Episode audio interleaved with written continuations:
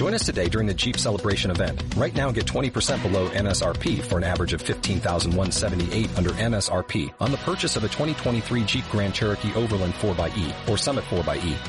Not compatible with lease offers or with any other consumer incentive offers. 15,178 average based on 20% below average MSRP from all 2023 Grand Cherokee Overland 4xE and Summit 4xE models in dealer stock. Residency restrictions apply. Take retail delivery from dealer stock by 4-1. Jeep is a registered trademark.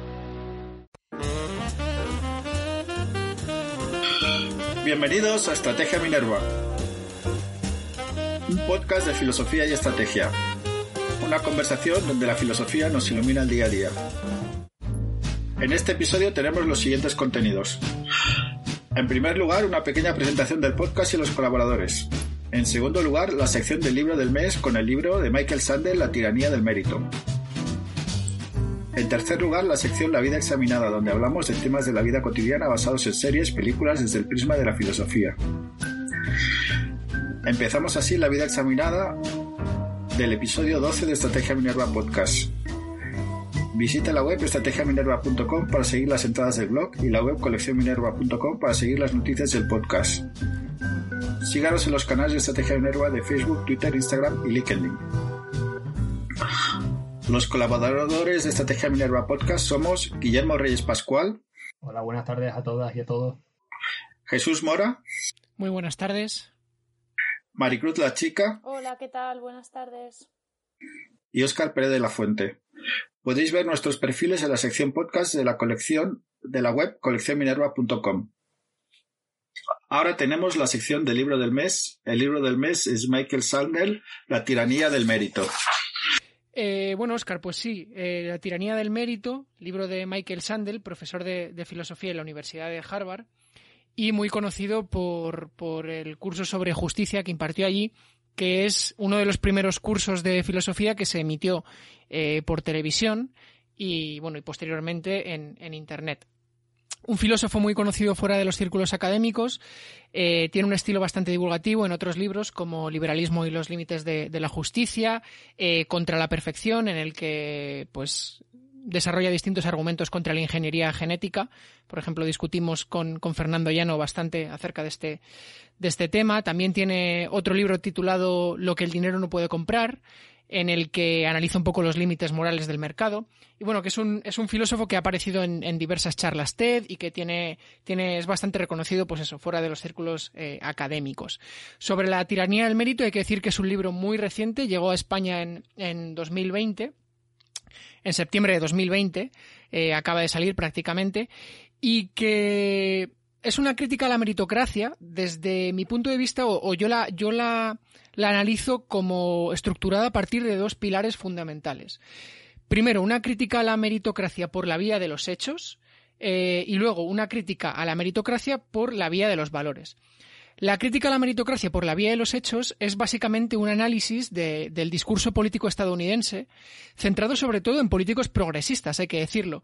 Él habla mucho eh, de Bill Clinton, por supuesto que, que, habla, de, habla de Reagan y habla de George Bush, padre e hijo, pero habla mucho de Bill Clinton, de Hillary Clinton y de Barack Obama, en cuanto a su defensa de la idea de que América, Estados Unidos, los Estados Unidos de América es la tierra de las oportunidades, que cualquier persona, cualquier estadounidense, eh, cuenta con las oportunidades necesarias para, independientemente del entorno social en el que nazca, llegar a la cúspide de la sociedad. Este es el sueño americano, ¿no?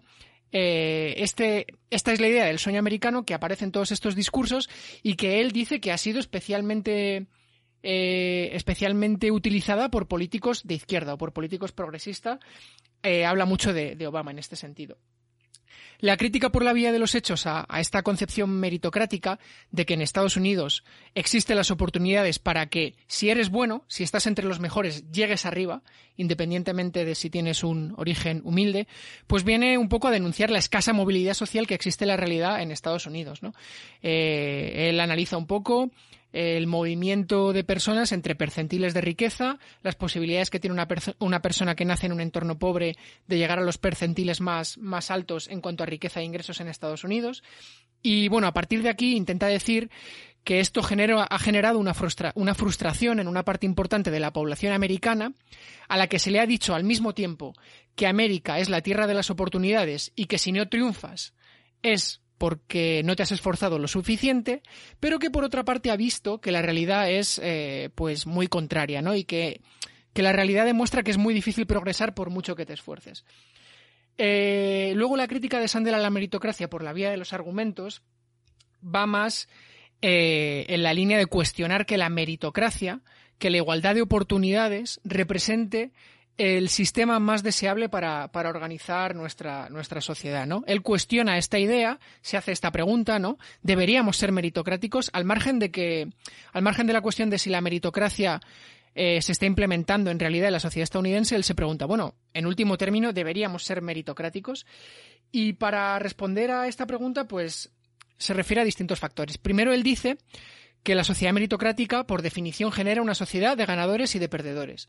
Que si lo que prima es la idea de que los que están arriba son los mejores y que si están arriba es precisamente porque son los mejores, eh, ¿qué pasa con todo, el, con todo el resto de la población? ¿Qué pasa con aquellas personas que no son capaces de, llegar arriba? Eh, esto, dice Sandel, tiene consecuencias perniciosas tanto para los perdedores como para los ganadores. Para los perdedores porque directamente es un insulto a sus capacidades. Básicamente les está diciendo que si han fracasado, si no han llegado a tener los niveles de riqueza, ingresos, bienestar que tienen las personas ricas de su país, es porque son eh, incapaces, porque son unos fracasados. Eh, básicamente porque, porque no son personas tan válidas como las personas que sí que han llegado arriba. Y habla también de las consecuencias perniciosas para los ganadores.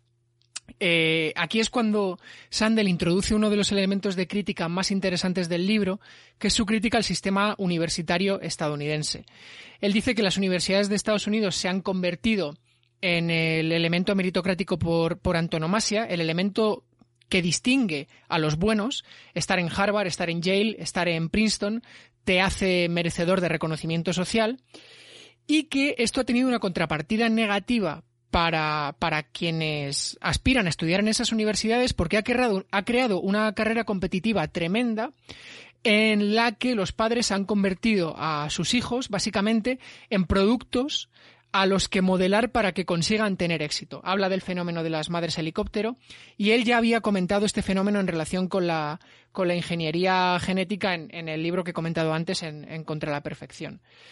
Eh, esa, esa crítica al sistema universitario estadounidense va más allá del sistema en sí, porque él dice que al, ubicar a la formación universitaria como paradigma del mérito, al decir que, aquello a lo que tiene que aspirar una persona es a obtener una educación superior, lo que se ha hecho es infravalorar el resto de profesiones. Profesiones que en otro momento, en otros momentos históricos de Estados Unidos estaban muy valoradas, pues él se refiere a los basureros, a los fontaneros, a los agricultores, que ahora con esa carrera enfervorizada por llegar a la universidad y conseguir triunfar en universidades de, en las universidades más prestigiosas de Estados Unidos, pues, pues han quedado relegadas a un lugar, pues un, un, un tanto, o son vistas con cierto desdén desde la, desde la población estadounidense. Y luego aquí es donde, bueno, las elecciones de Estados Unidos están a la, a la vuelta de, de, la esquina cuando estamos grabando esto. Y aquí él plantea algunas ideas muy interesantes sobre qué consecuencias ha tenido la, la preeminencia del debate, la preeminencia de, del discurso meritocrático en la sociedad eh, con respecto, por ejemplo, a la polarización. Él dice que la confianza de los políticos progresistas en el, en, el sueño americano, esa confianza ciega, pues ha hecho a muchas personas que han fracasado o que han visto sus, sus, oportunidades laborales y sus condiciones vitales mermadas como consecuencia de la crisis económica, pues que eso ha generado en ellos una frustración que está detrás, por ejemplo, de, del descontento con el sistema que Donald Trump supo aprovechar para llegar a la presidencia. Esto, esto es muy interesante. Y en este sentido, para mí, hila más fino sobre, sobre este descontento de, de, de entornos de trabajadores que tradicionalmente habían votado a la izquierda con los partidos de izquierda y la más fino que otras otras concepciones que centran todo el discurso en, en, que básicamente el problema es que la izquierda ha abrazado las políticas de diversidad. Eh, lo que dice lo que dice Sandel es no es que la izquierda haya abrazado las políticas de diversidad, las políticas culturales, y haya dejado de lado las cuestiones económicas. Es que la cuestión de las condiciones de trabajo y la cuestión del reconocimiento a ciertos empleos es también una cuestión cultural que la izquierda ha dejado de lado. Eh, en este sentido, y, creo que esta es la, parte que, que, yo creo que más te va a gustar, Oscar, él dice que la izquierda no tiene que contentarse, las, formaciones progresistas no tienen que contentarse con intentar mejorar, aunque por supuesto es importante, las condiciones distributivas de, la, población trabajadora, de la, clase trabajadora. También tienen que intentar adaptar su discurso para poner en valor lo que Sandel denomina la justicia contributiva. Es decir, que las personas que trabajan en, profesiones que no requieren formación universitaria sean valoradas porque realizan contribuciones realmente necesarias, fundamentales para, la sociedad. En definitiva, no, voy a destripar el libro entero, pero bueno, creo que hace, creo que es eh, una obra muy, muy recomendable porque hace una disección muy interesante de la sociedad estadounidense a través del mérito y que permite extraer lecciones sobre las consecuencias de los discursos meritocráticos que no son solo aplicables, aplicables a las sociedades estadounidenses, sino que son aplicables en general a todas las democracias liberales, porque como, como vais a ver si decidís leer el libro, eh, muchas de las cosas presentes en el discurso meritocrático de los políticos estadounidenses, pues aquí en España o en otros países nos van a resultar muy familiares. Bueno, pues has hecho un, excelente mm, panorama del, libro. Eh, a mí me gustaría comentar algunas cosas. Eh, yo, no he leído todavía el libro, lo tengo, pero no, no, no, no lo he leído pero a mí por lo que me comentas y por las, reseñas que he podido leer, me parece que este libro eh, eh, se, se, puede mm, entender como una continuación del pensamiento de Sandel o una evolución del pensamiento de Sandel desde la justicia y los límites mm, desde el liberalismo y los límites de la justicia, es decir, desde la crítica que le, realiza Rawls, que básicamente para que nos entiendan nuestros oyentes, eh, Rawls tiene un principio distributivo, que es el principio de la diferencia, que es muy famoso y que dice que una distribución de justicia podrá ser justa siempre y cuando beneficie a los menos aventajados de la sociedad. Esta es una de las formulaciones del principio de la diferencia. Lo que le dice Sandel es eh, que eh, los presupuestos, en las ideas que maneja Rawls, no tiene en cuenta la comunidad. Eh, y que para poder redistribuir hay que tener en cuenta la comunidad. Y que la visión de Rawls es muy individualista, es una visión. Em, es una. Perdón, es una visión que de forma implícita tiene una noción de comunidad que no reconoce. Esa es la crítica precisa que le hace Sandel, ¿no?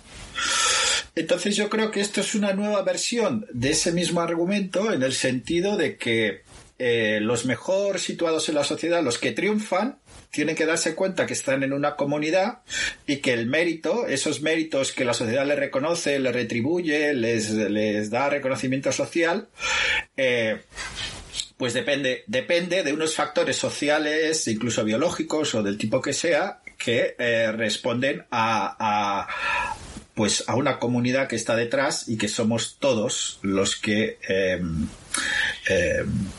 digamos em, podemos digamos que nos son reconocidos y tienen mayores méritos pero ese éxito social depende de unos factores que son comunitarios que son que pertenecen a una comunidad ¿no? entonces la idea que has comentado que me parece muy interesante de que las profesiones no universitarias, lo que hablábamos el otro día, el, el, otro episodio de las virtudes del artesano, ¿no? Es decir, aquellas personas que dominan, son virtuosos de algo, dominan una técnica, ¿no?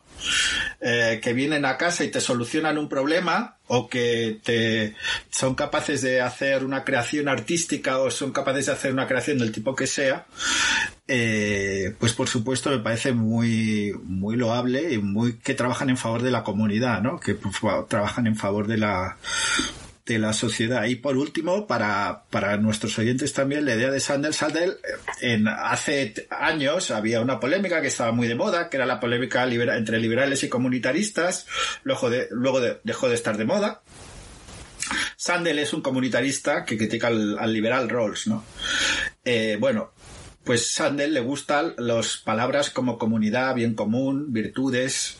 Ese es el lenguaje que le, que le gusta y que eh, digamos que se siente más cómodo que no hablando de, individualismo, de, de intereses, eh, de intereses individuales y de, y de, y de esta, de esta, del homo economicus, ¿no? Sería, sería un modelo alternativo al el que plantea Sandel, ¿no?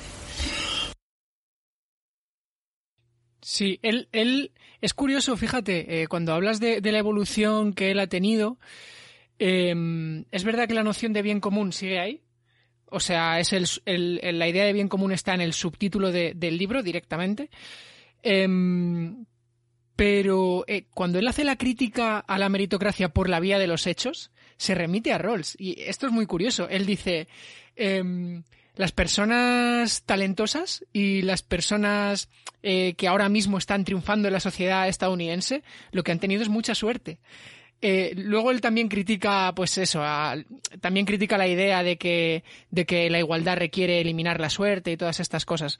Pero es curioso que él utiliza eh, en, algunos, en algunos casos, si, decides leerlo, lo vas a ver. Reproduce casi literalmente la discusión que hace Rawls sobre la, arbitrariedad moral del origen social y, del talento. Esto, esto lo hace Sandel.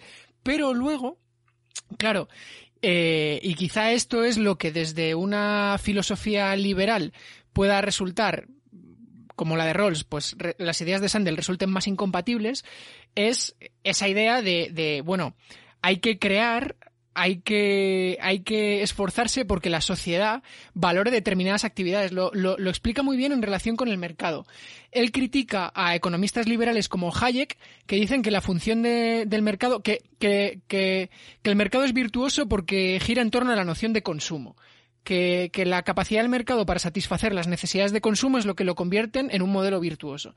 Y dice Sandel, aquí la cuestión no es eh, satisfacer de forma crítica las necesidades de consumo que una sociedad X de manera contingente tiene en un momento dado. Lo que tiene que hacer la sociedad es decidir, debatir qué tipo de actividades queremos promocionar y a qué tipo de actividades queremos otorgar reconocimiento. Esto es lo que dice, esto es lo que dice Sandel. Yo, yo creo que es un libro que sobre todo para gente que le interesa en cuestiones sobre desigualdad, pero no haya tenido una aproximación al tema desde la filosofía política, sino pues más desde la economía o desde la sociología. Es un muy buen libro porque no utiliza un lenguaje excesivamente técnico.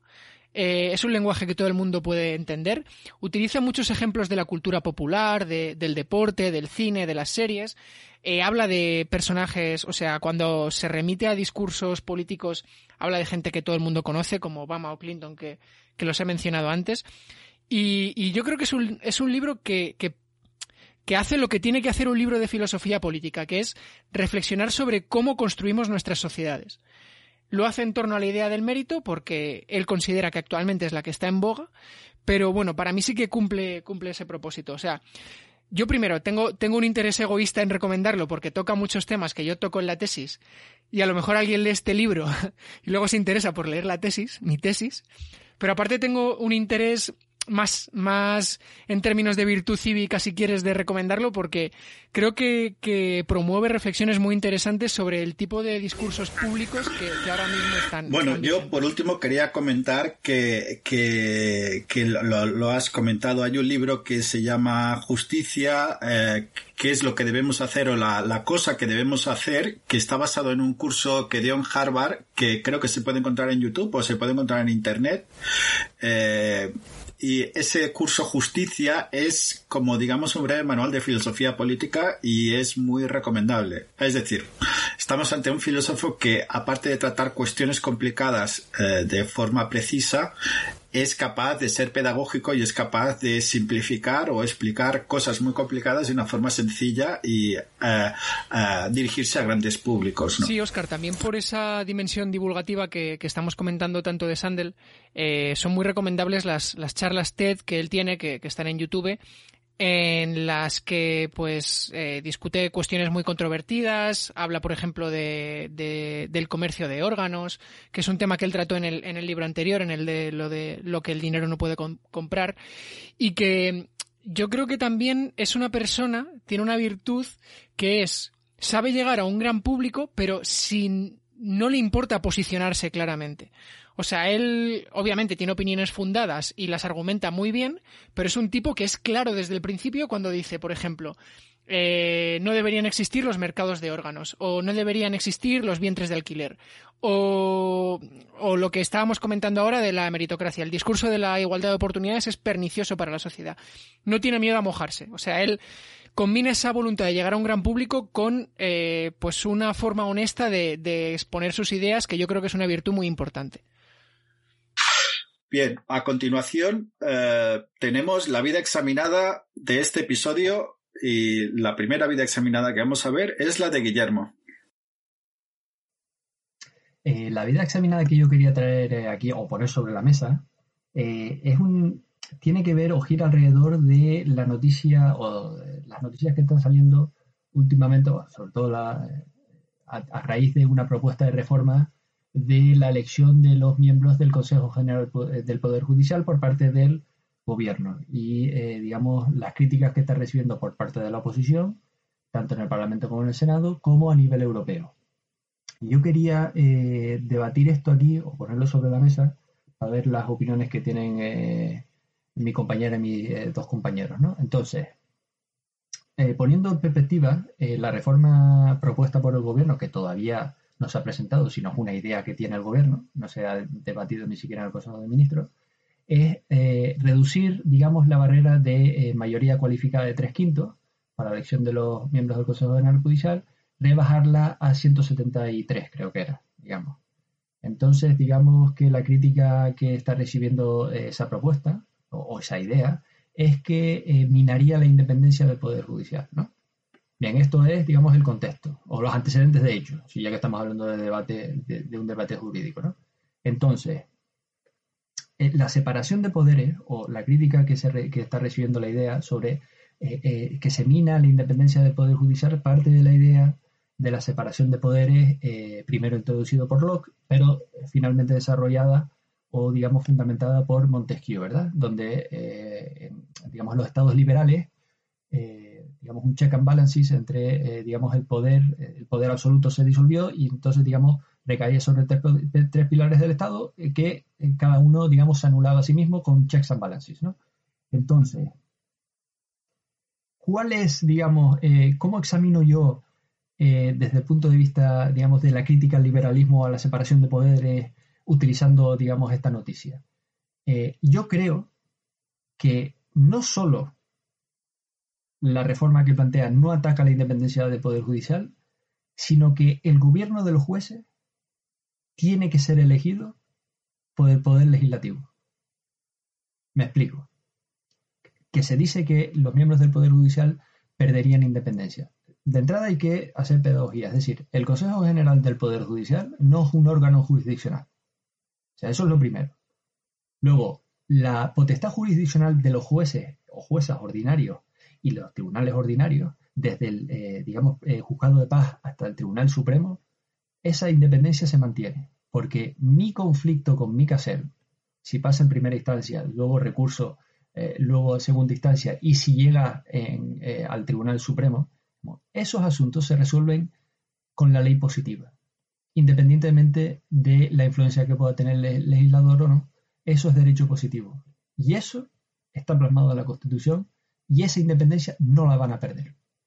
Entonces, ¿cuál es mi crítica, digamos, eh, a esta separación, digamos, que plantea el, liberalismo? Que yo creo que el órgano de gobierno de los jueces tiene que ser no solo elegido por el Poder Legislativo, sino que no debe ser formado por ningún juez ni jueza, sino por juristas de reconocido prestigio, porque es la única manera de que el Poder Judicial sea insertado en la sociedad porque los jueces o el Poder Judicial no es un poder eh, otorgado por Dios, ni siquiera por una eh, piedra negra al estilo de 2001 Odisea en el espacio.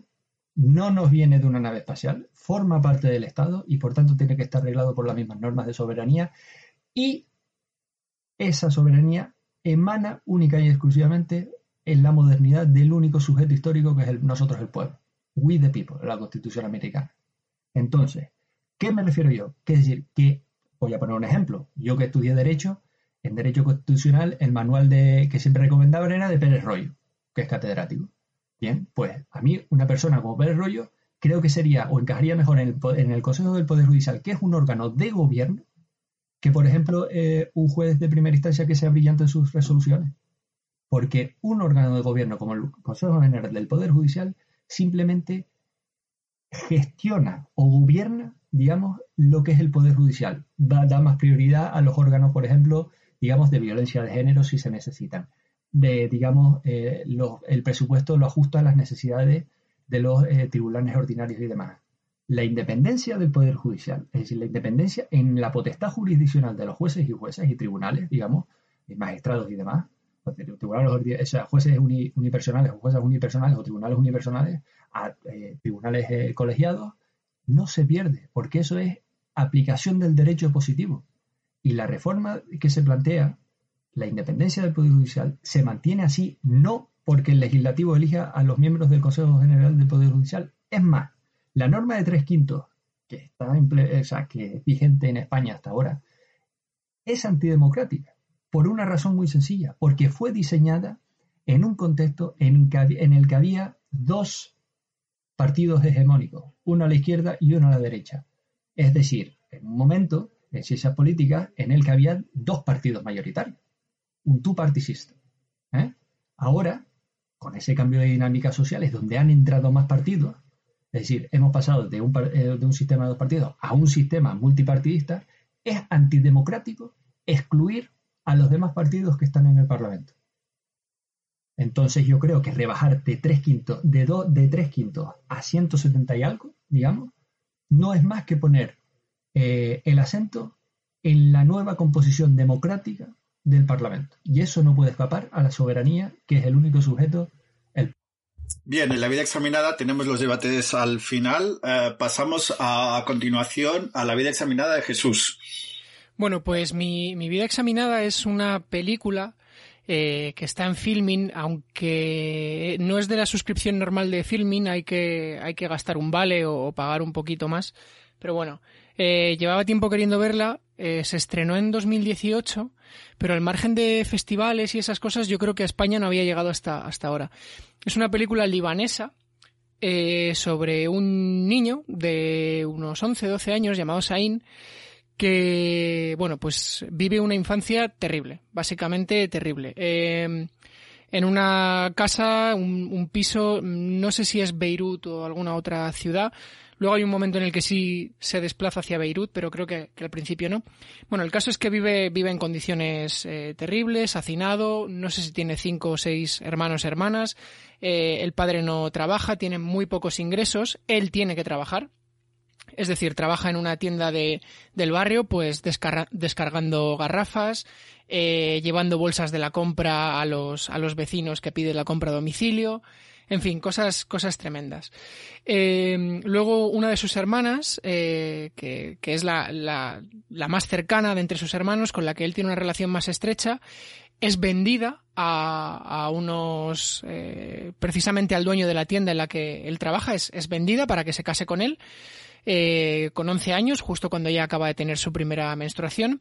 Y bueno, digamos que él se, se enfadó con su familia, se va a buscarse la vida solo a una edad muy temprana y bueno, aparte del retrato de realidad social, eh, que es con lo que muchas reseñas de la película y muchas críticas se han quedado, lo que a mí más me llamó la atención, tanto al principio como al final de la película, es que plantea el debate de la, de la no identidad. ¿Por qué? Porque Sain denuncia a sus padres, después de haber, vivido esa infancia tan tremenda, denuncia ante los tribunales a sus padres por haberle traído al mundo. Esa, esa es la, la cuestión de fondo, ¿no?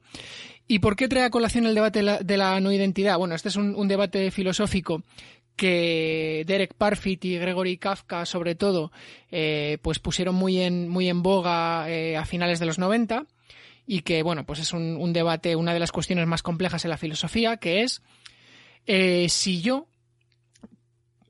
puedo criticar a mis padres por haber tomado una decisión cuando, si ellos no hubieran tomado esa decisión, yo no existiría. Es decir, Sain denuncia a sus padres.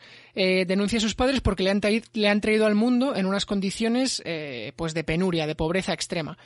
Eh, claro, ¿qué alternativas tenían sus padres? Bueno, sus padres tenían dos alternativas. O no haberle traído al mundo, o haber esperado a traerle al mundo en unas condiciones mejores. ¿Por qué se habla del problema de la, de la, no identidad? Porque si Sain reclama que sus padres le tendrían que haber traído al mundo en unas condiciones mejores, ya no estamos hablando de Sain, estamos hablando de otra persona. No habría nacido él, Sain, como le conocemos ahora, sino que habría nacido un niño, eh, en este caso un niño libanés, pero en unas condiciones mucho más favorables y que ya no serían atribuibles a la identidad que tiene Sain ahora. Entonces, esto pone sobre la mesa muchas cuestiones. Eh, ¿Puede un hijo denunciar a sus padres por traerle, por traerle al mundo cuando vive una, una vida de, pues de penurias extremas? Eh, ¿Qué responsabilidad tienen los padres en las sociedades actuales eh, con problemas tan acuciantes como el cambio climático, eh, desigualdades extremas, particularmente en ciertas sociedades? ¿Se puede reclamar a los padres que de, ciertos países o de zonas de conflicto, por ejemplo, que dejen de tener hijos? Y, luego, ¿qué capacidad tiene la, sociedad? Porque en este caso se, se plantea un debate entre la madre de Saín y su abogada. La abogada, que en teoría tiene una posición más acomodada, es una profesional liberal, eh, pues bueno, eh, interviene en el juicio y, y, interviene un poco a favor de Saín. Y la madre le responde, bueno, ¿tú sabes en qué condiciones vivo yo? Para Saín y para, o sea, para, para la madre de Saín y para su marido, los hijos son una de las pocas fuentes posibles de riqueza. Recordemos, el marido no, no trabaja, la madre está en casa eh, prácticamente dedicada, dedicada en exclusiva a los hijos y el trabajo futuro de sus hijos es el que puede sacarles de pobre.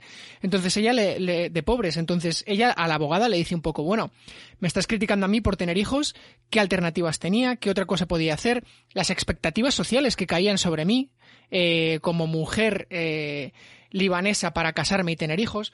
Todas estas cosas que, todas estas cosas aparecen en la, en la película.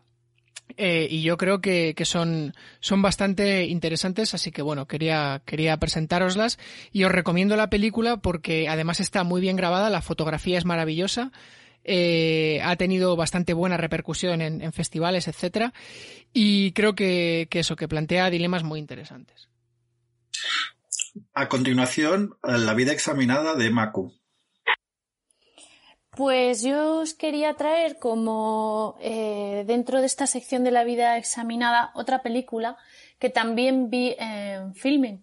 Eh, justamente había puesto una sección que se dedica al tema de eh, no sé si feminismo, no, se llama así, pero bueno, me daba a entender que podía encontrar algunos temas de películas de feminismo en esa sección, no recuerdo cómo era el tema. Y encontré esta que se llama Barbahar, que es una película de Israel. la directora y guionista Maisa Loun Hamoud, no sé cómo se pronuncia, nació en Hungría, luego se trasladó a Israel, es palestino-israelí, dice su biografía.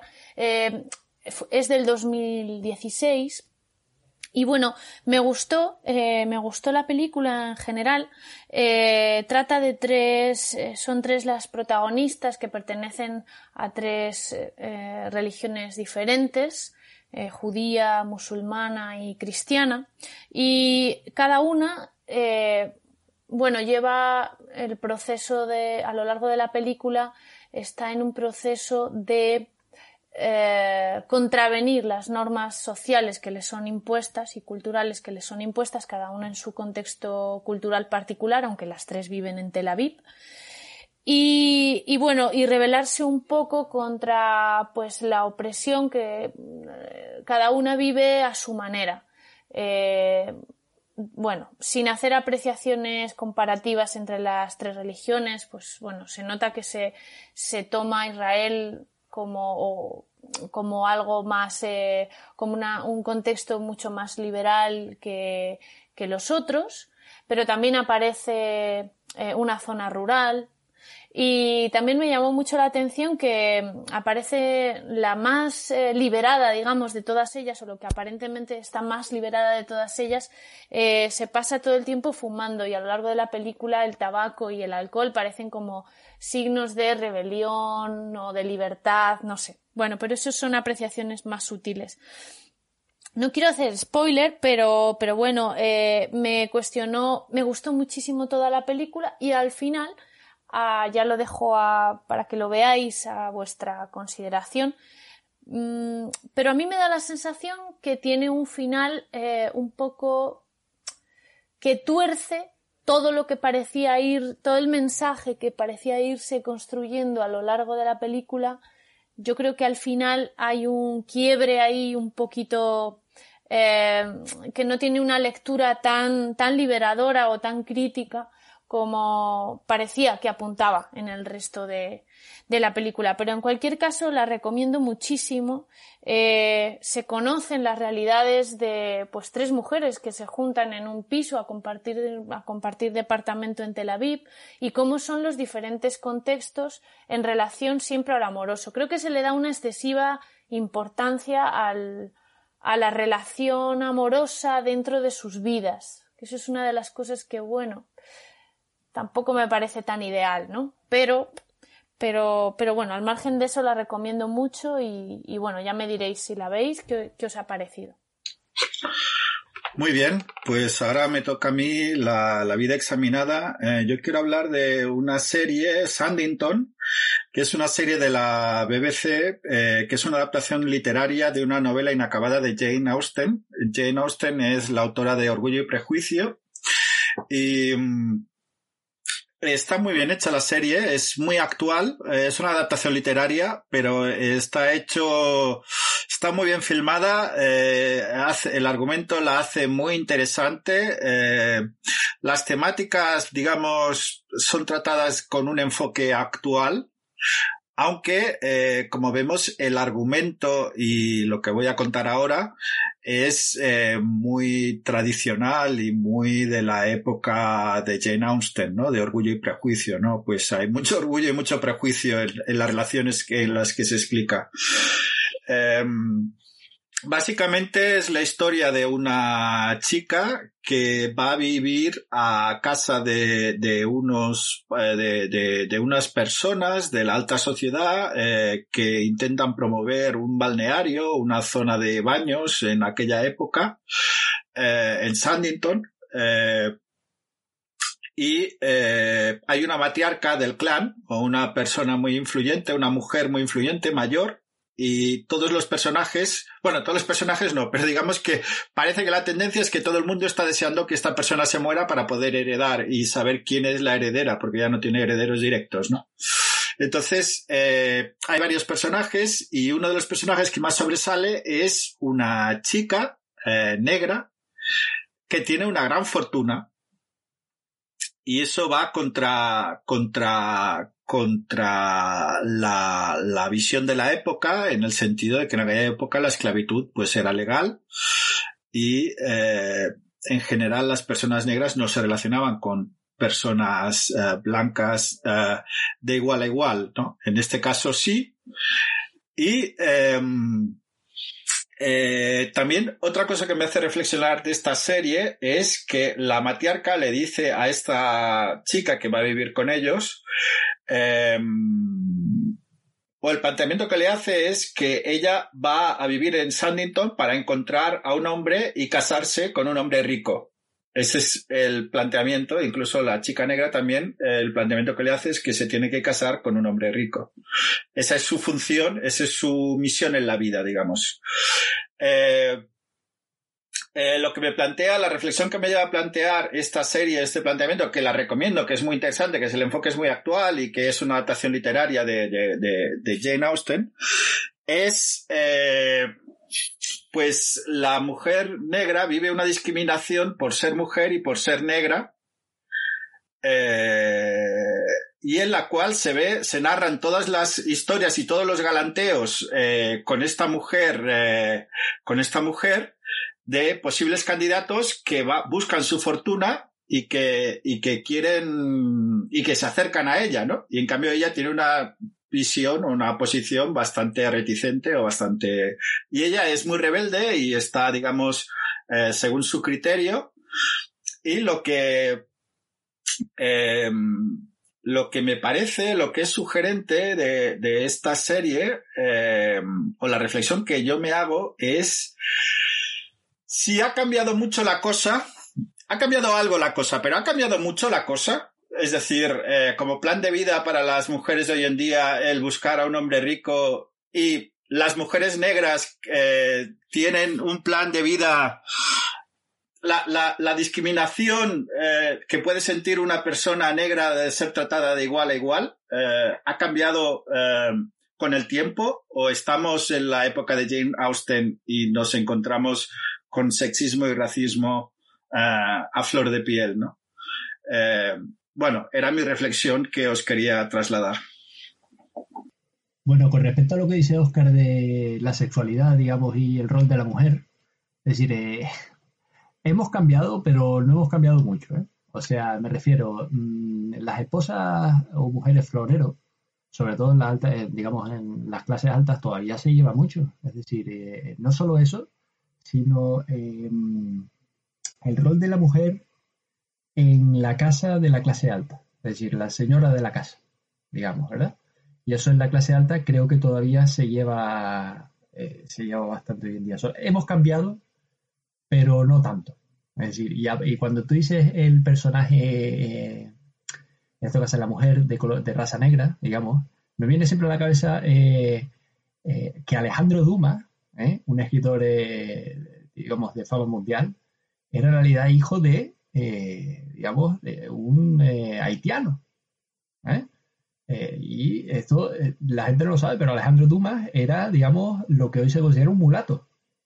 O sea que habían ejemplos, digamos, vivos que sí que, digamos, eh, en aquella época chocaban y a nosotros nos sigue chocando que en, eh, aquella época, digamos, un escritor pudiese ser, eh, digamos, mulato. Sí, de hecho, el tema de, de, no sé, las mujeres de la alta sociedad, lo que comentabas, Guillermo, ahí se habla mucho del caso de Leonardo DiCaprio, ¿no? hacen curvas de, de edad del actor Leonardo DiCaprio comparan esas curvas de edad con, las curvas con, la edad de sus mujeres, ¿no? Mientras que Leonardo DiCaprio ha ido envejeciendo y su curva de edad va es ascendente, la curva de edad de sus mujeres ha ido descendiendo. Eh, esto es muy, muy curioso, ¿no? Eh, pues bueno, esto, cómo, cómo afectan los roles de género a las cuestiones, a las diferencias de edad entre las parejas y, y todas estas cosas. Eh, aprovecho, Oscar, ya que, ya que has comentado una serie sobre época victoriana y el tema de la mujer y tal. Hay una que a mí me gusta mucho, está en HBO, se llama Gentleman, Gentleman Jack y es sobre Anne Lister que, bueno, eh, era todo un fenómeno en, su época. Era, era una mujer que digamos que no aceptaba su rol como mujer. Le pasaba exactamente lo mismo. Era de una familia, en, este caso no era negra, era blanca, eh, pero era de una familia adinerada, entonces tenía siempre pues gente revoloteando por ahí, porque claro, además ya iba teniendo una edad y ella no se casaba, no se casaba, no se quería casar. La razón por la que no se quería casar con, con, ningún hombre es que era lesbiana. Y esa es otra parte de, de la serie que cuenta que, que, es muy interesante. Pero aparte ella fue una mujer, bueno, tremenda. Para la época, eh, muy con mucha repercusión en el mundo de los negocios y, que, y que bueno, que no tuvo ningún tipo de, de complejo en moverse en un mundo de, en un mundo de hombres. Bueno, yo quería comentar solo mm, brevemente la, intervención de Guillermo. Eh, España ha sido denunciada por el Grupo Greco del Consejo de Europa por la falta de independencia del Poder Judicial en el caso del nombramiento del fiscal general del Estado, que en este caso es un antiguo miembro del gobierno, eh, un antiguo eh, ministro de Justicia, una antigua ministra de Justicia, eh, y también por la politización del Consejo General del Poder Judicial, la no independencia. Yo entiendo que la, intervención de Guillermo iba en el sentido eh, republicano, ¿no? Eh, un sentido de republicanismo cívico de que la fuente del poder era el pueblo y que por tanto el pueblo puede decidir en los diferentes órganos del gobierno, ¿no? Eh, yo creo que la idea de checks and balances de separación de poderes es de control de los poderes. Em, y que por lo tanto em, em, estando de acuerdo en el principio de que el, último fuente de poder es el pueblo, pero que es bueno que los poderes del Estado se controlen unos a otros, ¿no? Ah, entonces, si no tenemos dinámicas como la de Polonia, ¿no? El, problema del, del, control del poder judicial por parte de los políticos, ¿no? Entonces, eh, entiendo que no han de ser los jueces, pero sí un consenso del Parlamento el que lleve eh, eh, una mayoría amplia del Parlamento el que decida la composición del Consejo General del Poder Judicial. Pero bueno, es una opinión. Sí, eh, de todas formas, em, yo creo que es más importante para, para, mantener la independencia del Poder Judicial establecer mecanismos que aseguren que en el momento de la toma de decisiones el poder político no interviene, que, que no, pues eso, el debate sobre qué mayoría es adecuada y qué mayoría no es adecuada. Quiero decir, eh, la mayoría de tres quintos, y, aquí estoy bastante de acuerdo con, Guillermo, ¿no? La mayoría de tres quintos fue adecuada porque era práctica durante un momento en el que los dos partidos mayoritarios, gobierno y oposición, que con relativa frecuencia se turnaban en gobierno y oposición, pues tenían esa mayoría para tomar las decisiones. Eh, claro, en el momento en el que en el que estos partidos tienen que entrar en coaliciones para formar gobiernos, tanto a nivel autonómico como, como a nivel estatal, hay que recordar una cosa. Eh, hay miembros del Consejo General del Poder Judicial ahora mismo que están en funciones, cuyo mandato ha expirado y que están tomando decisiones para las que en teoría, o, que están tomando decisiones fuera del tiempo eh, que se había determinado como adecuado y que legalmente se determina como adecuado para su mandato. Eh, esto lo digo porque a veces, o, creo que se, ha dado mucha repercusión a la reforma judicial que ha planteado el gobierno, como esto que dicen los ingleses, ¿no? El trozo de paja que rompió la espalda del camello, la, gota que colmó el vaso de, del fin de la separación de poderes en España, pero eh, la reforma, la renovación del Consejo General del Poder Judicial ahora mismo en España está bloqueada por un partido que está muy lejos de tener una mayoría parlamentaria y que, y que mantiene a unos, a, unos jueces tomando decisiones sobre, sobre el gobierno de la judicatura eh, que deberían de estar en función, o sea, que están en funciones y que no deberían estar en, en su puesto. La reforma judicial de Polonia eh, también es importante insistir en el tema del gobierno de los jueces, porque la reforma judicial de, de, Polonia preveía la posibilidad de remover a jueces de su cargo, no de, no de removerles de las funciones de gobierno, sino de quitarles la, la, la condición de jueces aquellos jueces que fueran críticos con las reformas judiciales del gobierno. Quiero decir, creo, creo que están en, en otro nivel. Eh, es importante, o sea, cuanta, cuanto más amplia sea la mayoría parlamentaria por la que se, se designa a los jueces que ocupan este órgano de gobierno, mejor. Estoy completamente de acuerdo. Ahora bien, que ahora mismo hay una minoría parlamentaria bloqueando la renovación de esos jueces también es cierto. Eh, eso no es una excusa para, para justificar esta alternativa, pero tampoco tenemos, o sea, tampoco creo que, se den las condiciones como para decir que ahora, a diferencia de antes, se ha quebrado la, o esta reforma, a diferencia de lo que había hasta ahora, es la que quiebra eh, la separación de poderes en, España entre legislativo y judicial. Vamos a ver, eh, eh, coincidiendo con Jesús, es decir, la diferencia entre Polonia y, España, es decir, en España cualquier juez o jueza ningún juez o jueza puede ser separado o separada de su función o potestad jurisdiccional ni por el gobierno, ni por el ejecutivo, ni por el propio poder judicial. Es decir, son jueces y juezas de carrera y punto. Y no pueden ser removidos, salvo casos excepcionales, pero porque han roto el código eh, disciplinario, digamos, o han cometido delitos. Pero no se pueden separar y eso no entra dentro de la reforma. Y eh, eh, haciendo mención a la película que decía que decía mm, Jesús, eh, yo también quería recomendar, no es una película, pero sí que hay un documental que eh, tú dices que en la película que tú has comentado, él denuncia a sus padres como, eh, ¿qué he hecho yo para merecer esto? Se podría resumir, ¿no? Se podría resumir, decir, yo te denuncio a ti. Sí, que, porque tú... Claro, ¿qué he, hecho Yo, ¿qué, he hecho yo para merecer que me traigáis al mundo? Exactamente, y sufrir, digamos, y sufrir, ¿verdad? Y sufrir, claro. Eh, eh, hay, un, hay un caso, digamos, mm, que se dio eh, durante el periodo, digamos, de los campos de concentración de los judíos, que en un campo de concentración, digamos, los judíos le hicieron un juicio a Dios. Es decir, sentaron en el banquillo a Dios. ¿Qué hemos hecho nosotros para merecer esto? Y yo quería recomendarlo porque es un, es un ejercicio, digamos, de autoevaluación de la comunidad, en este caso la comunidad judía, extraordinario. Es decir, no es que ya sea una película, es decir, en un campo de concentración, digamos, se sentó en el banquillo, como se puede decir, a Dios. Es decir, eh, Víctor Franco, que sobrevivió a los campos de concentración, dijo, vivir es sufrir. Sobrevivir es encontrar sentido al sufrimiento. Y yo creo que en el juicio aquel que se le hizo a Dios, digamos, donde, también por donde va tu película, es un juicio extraordinario, porque pone en, perspectiva el propio ser. Sí, sí, totalmente. Bueno, pues, pues, con esta interesante reflexión llegamos al fin del episodio 12 del podcast de Estrategia Minerva. Visite la web estrategiaminerva.com para seguir las entradas del blog y la web coleccionminerva.com para seguir las noticias y el podcast. Síganos en los canales de Estrategia Minerva de Facebook, Twitter, Instagram y LinkedIn. Estrategia Minerva, un podcast de filosofía y estrategia. Una conversación para que la filosofía nos ilumine el día a día.